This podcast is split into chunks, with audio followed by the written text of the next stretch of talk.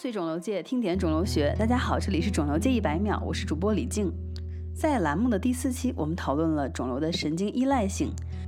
近期，Nature 又发表了一篇报道，描述了胶质瘤操纵大脑神经回路，从而影响认知功能，也刷新了我的认知。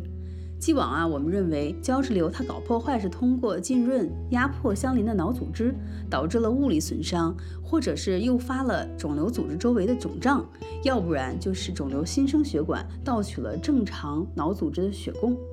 但是在这篇报道中指出，除了上述行为的简单粗暴，胶质瘤它可以吸引神经元突触长进肿瘤组织，这样呢就能够接收到正常神经元的信号，改变了大脑的连接结构。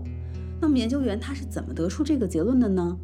原来脑外科手术在切除肿瘤的过程中是需要患者维持相对清醒的状态，患者被要求看一些图片。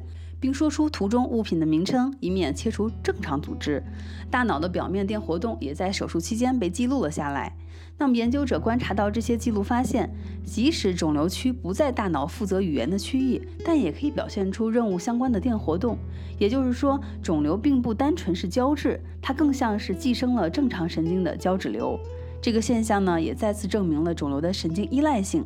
要生长就得有生长信号。按照报道的原话说，这叫做利用了神经元的可塑性。什么是可塑性？大脑就是八百六十亿神经元的连接，任意两个神经元突触相连，就是最基本的信息传递单元。我们的思想、行为、情感和记忆都存在于由突触介导的电化学信号的网络结构中。但这些连接并不是一成不变的，它是可以断开并且可以嫁接的。这种现象的学名就叫做神经可塑性。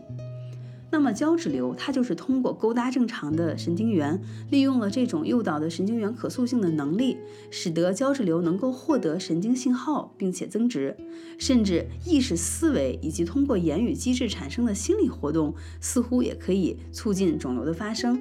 看来呀，不止说心电感应，甚至可能造成心流感应。今天的新闻刷新您的认知了没有？本期一百秒就到这里了，我是李静，感谢您的收听，我们下期见。